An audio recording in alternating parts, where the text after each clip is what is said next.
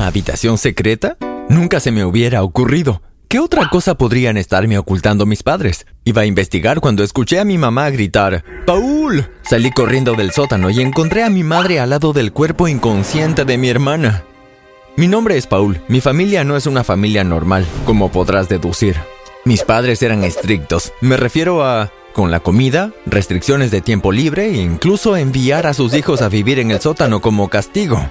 Así fue como descubrí la habitación secreta. Mis hermanas y yo éramos introvertidos, una personalidad obviamente influenciada por el tipo de educación que tuvimos. Dedicarme a mis estudios me mantuvo la mayor parte del tiempo en la gracia de mi padre. Hacía eso porque mis castigos eran siempre los peores. Eso no duró mucho. Algunos compañeros estaban celosos, no entendían cómo es que siempre era el mejor de la clase. Luego empezaron los rumores de que había estado robando preguntas de los exámenes. Mi aparente tranquilidad era una fachada. Estaba en clase de biología cuando todo se vino abajo. La secretaria me llamó a la oficina del director. El director se había enterado de las noticias falsas y el consejo disciplinario de la escuela me convocó.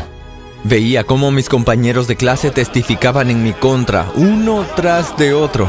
Me rompió el corazón, pero no tenía amigos, así que nadie podía abogar por mí. La maestra de mi clase parecía traicionada. Yo era el estudiante del que siempre presumía y ahora estaba siendo reemplazado por la vergüenza. Los ojos de papá gritaban decepción, desdén, escrito en todo su rostro. ¿Cómo puedes traer tanta vergüenza a esta familia? También veía a mi madre sacudir la cabeza con disgusto. La manzana realmente nunca cae lejos del árbol, dijo en voz baja. Me pregunté de qué estaba hablando. Te mudarás al sótano hasta que la escuela te pida que reanudes. Una noche con mis hermanas, viendo una película, nos dimos cuenta de que había pasado nuestra hora de acostarnos. ¿Por qué la televisión sigue encendida? Preguntó mamá mientras encendía las luces. Iba a ponerme a la defensiva cuando el reloj de la sala dio las 12. No me di cuenta que era tan tarde. Apaguen la televisión, acuéstense, ya es tarde. Observamos con miedo mientras caminaba a la cocina para sus habituales rituales nocturnos. A la mañana siguiente le agradecimos por no decirle a papá. Por la noche, papá nos llamó a los cinco a la sala de estar. Mamá estaba sentada a su lado. Ese fue un momento de realización. Ustedes cinco parecen volverse más imprudentes cada día, dijo papá. Y Paul, sigues olvidando que cuando yo me vaya, tú serás el hombre de la casa.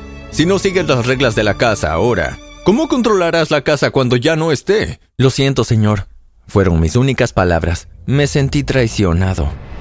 Reflexiona sobre tus actos mientras cumples tu castigo. Las chicas se interrumpirán su tiempo libre por una semana. En cuanto a ti, Paul, por encabezar esta rebelión estarás sin tiempo libre por dos semanas, con una dieta a base de puros cereales. Mi castigo siempre era el peor.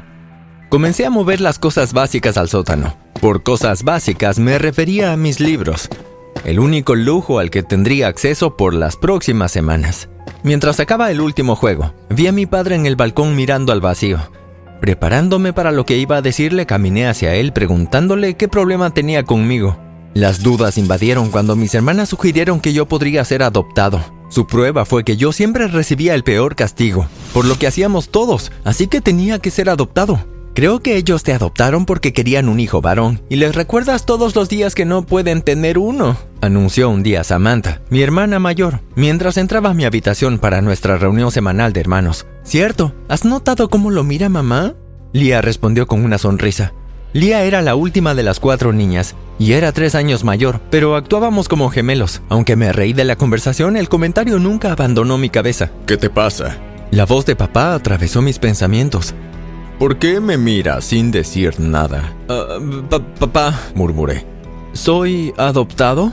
La mirada de papá era nueva, nunca lo había visto sorprendido. Mis hermanas y yo habíamos llegado a la conclusión de que nuestros padres no tenían sentimientos. ¿De dónde viene eso? Siempre me castigas más que a las chicas, y no es justo.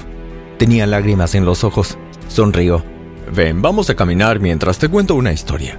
No era lo que esperaba, pero... ok. Había una familia asquerosamente rica y tenían problemas para concebir. Después de muchos años de intentarlo, tuvieron una hija y esa fue la única niña que nació. Siendo padres ausentes, el dinero compensó todo lo que pudieron ser, permitiendo que la niña se mezclara con la gente equivocada y finalmente se volvió imprudente. A los 17 se había involucrado en vicios, drogas, alcohol, fiestas. En una de las fiestas su vida cambió. Borracha como de costumbre, se peleó con un extraño que lamentablemente no sobrevivió a un golpe en la cabeza.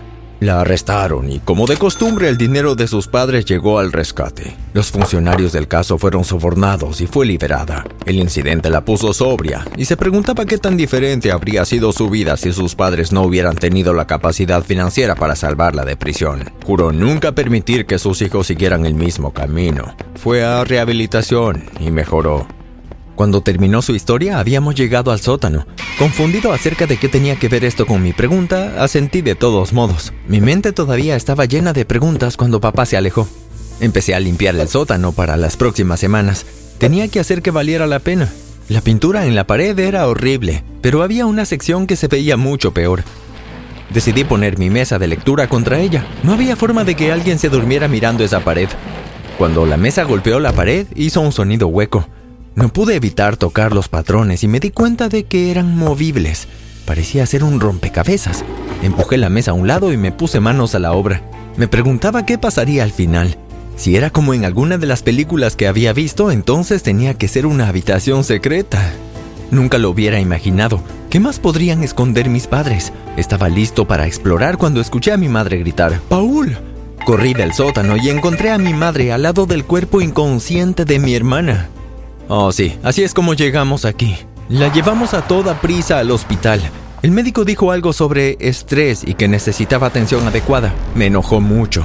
Sheila se había visto pálida durante semanas y mis padres no se dieron cuenta. Su patrón de disciplina fue lo que la trajo aquí en primer lugar. Estaban muy ocupados convirtiéndonos en personas perfectas. Ahora más que nunca estaba decidido a saber qué había detrás de esa pared. Sheila estuvo ingresada por tres semanas y eso me dio tiempo para descubrir qué estaba pasando en el sótano. Al tercer día terminé el rompecabezas y las paredes se abrieron. Tenía razón, una habitación secreta. Albergaba muchas cajas que contenían archivos. Mucho que revisar, pero estaba preparado para hacerlo. Mientras más revisaba, más me enojaba. ¿Cómo podrían mis padres ocultarnos esas cosas? Era injusto, merecíamos saberlo. No sabía cómo acercarme a mis padres, así que me metí en mi caparazón y me quedé allí. Ellos parecieron notar el cambio en mi semblante. Entrando a mi habitación el día después de que a Sheila le dieron de alta, me sorprendieron. Mamá y papá por lo general no les importaban nuestros sentimientos, solo su versión. ¿Estás bien? preguntó mamá. Respondí con una mirada fría. No es como si te importara, dije. Somos tus padres, Paul. Habla de lo que quieras con nosotros. Sí, no queremos que ninguno de ustedes se distancie de nosotros, hijo. Pase lo que pase, seguimos siendo familia. Mientras salían, observé a mamá con atención. Se me llenaron los ojos de lágrimas. Por muy rota, mi familia tenía rituales, uno de los cuales era desayunar juntos el sábado.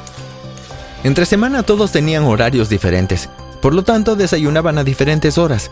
Este sábado no tenía muchas ganas de desayunar juntos, pero el día llegó y ayudé a mamá a poner la mesa. No quise comer nada. Mis papilas gustativas parecían estar dañadas. Sheila, nada de teléfonos en la mesa. El grito de papá me trajo de vuelta. Mi hermana temblaba de miedo mientras papá la miraba. Él estuvo a punto de pedirle su teléfono cuando grité, ¡Basta! Todos me miraron en estado de shock. Basta, papá, continué. No somos tú. Deja de proyectar tus inseguridades en nosotros. No merecemos que nos traten así. Está mal. Castigarnos así no cambia nada. Tienes razón, hijo. Lo siento. Solo quiero que ustedes sean mejores que yo. Mi pierna lastimada es un buen recordatorio de mi vida pasada. Papá se echó a llorar y se alejó cojeando. Todos nos quedamos mirando confundidos. Hace mucho tiempo hubo una familia rica con un hijo mimado, pero no era una niña, era un niño. Ese hijo era papá mi padre trató de utilizarnos para compensar sus errores, por eso se portaba así. Pasé todos esos días en la habitación secreta que descubrí aprendiendo sobre el pasado de mi familia. Tuve los peores castigos porque como papá yo era el único hijo y él no quería que yo siguiera el mismo camino, porque casi lo destruye. Los días siguientes fueron fríos. El ambiente en la casa era tenso. Todos hablaban y caminaban con extrema precaución. Pasé casi todos mis días en la habitación, a pesar de que mis padres se volvieron indulgentes después del desayuno del sábado. Tenemos una cita con el terapeuta hoy a las 4 de la tarde, dijo mamá una mañana. Mi familia no se romperá, no bajo mi cuidado. Sí, eso sería bueno para nosotros. Hay mucho que arreglar. Papá asintió con la cabeza. Fue extraño. Nos sentamos juntos en el sofá de la oficina del terapeuta. Era lo más cerca que habíamos estado. ¿Quién quiere hablar primero? Preguntó el terapeuta. El silencio fue muy incómodo. Nuestros padres nos odian, dijo Lía. ¿Qué te hace decir eso? Su crueldad mandó a mi hermana al hospital. Estuvo tres semanas interna y hacen a mi hermano dormir en el sótano todo el tiempo. Sentimos vivir en cuarteles militares, intervino Sheila. Con el entrenamiento que recibimos en casa podríamos calificar para el ejército. Uno tras otro expresamos nuestras quejas, pero nada podría habernos preparado para lo que mamá estaba a punto de decir. Perdí a mi único hermano hace 20 años. Se peleó una noche en un club, pero mi familia nunca pudo obtener justicia para él. Los padres del asesino eran ricos por lo que pagaron el caso. Comprometí mi vida para tener justicia para mi hermano y procedí a casarme con su asesino. Mi plan era matarlo lentamente y heredar el dinero como compensación por la muerte de mi hermano. Tiene que ser una coincidencia, ¿cierto? Mamá no podía estar hablando de este matrimonio, ¿cierto? Todos estos años vi a este hombre castigarse a sí mismo por su pasado. Me rompió tanto el corazón que no pude evitar enamorarme de él. Estaba mirando a papá que parecía acabar de ver un fantasma. Parecía que estaba a punto de desmayarse. Se arrodilló para disculparse con mamá, pero ella no lo dejó. Mamá lo abrazó y mis hermanos y yo nos unimos. Pasamos lo que quedaba de la sesión abrazándonos y llorando. Siguieron otras sesiones y mejoramos como individuos y como familia. A veces me pregunto cómo habrían sido nuestras vidas si nunca hubiera descubierto esa habitación secreta.